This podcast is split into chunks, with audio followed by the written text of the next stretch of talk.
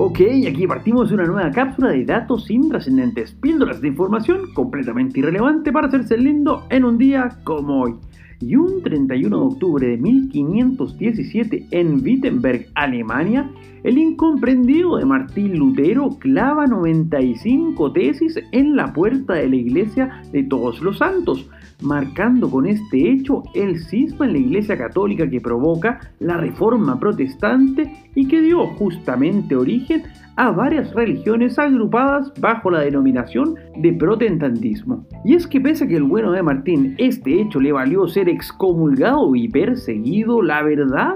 es que fue el primero en cuestionar prácticas, digamos, bastante alejadas del Espíritu Santo, como las indulgencias, que no eran más que unas cuantas lucas al pontífice de turno para asegurar una exculpación de pecados, de manera que así la persona limpiara su alma y se salvara del juicio final.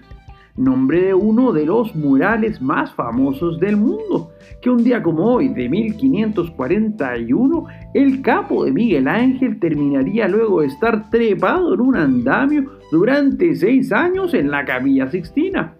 Y es que el monumental fresco de 13 metros y 70 centímetros de alto por 12 metros y 20 centímetros de ancho fueron un reto de tal magnitud que el genio italiano no creía estar a la altura del requerimiento, pese a que ya había pintado la creación de Adán 30 años antes. En fin, humildad pura como la que debe haber sentido el nacido un día como hoy de 1930 al orbitar en solitario durante 30 vueltas a la luna. Nos referimos al recontra crack de Michael Collins, quizás el astronauta más olvidado de la histórica tripulación que llevó al bueno de Neil Armstrong al satélite terrestre, pero no por ello menos importante que en este espacio nos encargamos de recordar.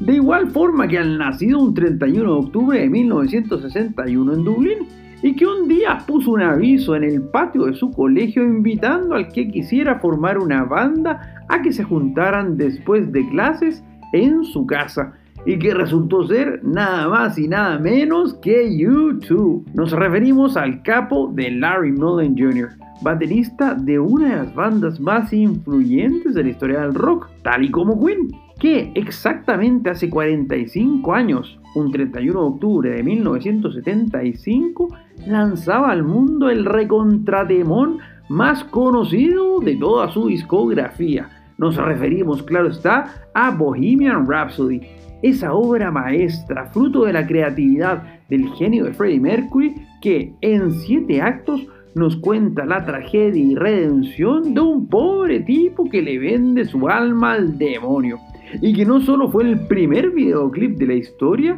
sino que además es una pieza fundamental en la historia del rock, mezclando ritmos en forma brillante que van desde el heavy metal hasta la ópera. Y bueno, no puedo terminar este capítulo sin dejar de mencionar también que un día como hoy, pero de 1969, el bueno de Javier Luis Troncoso Correa con la linda de Carmen Cruz Fabres contraían matrimonio en Santiago de Chile. Y que fruto de esa unión no solo llegarían al mundo cinco hijos y seis nietos, sino que además, y gracias a ese evento, es que este podcast existe. Soy Pancho Troncoso y les cuento que nos pueden seguir en Instagram en arroba conversaciones y trascendentes. Además, no olviden de suscribirse a este podcast si quieren más datos completamente inútiles para cada día. Será hasta mañana con más datos intrascendentes.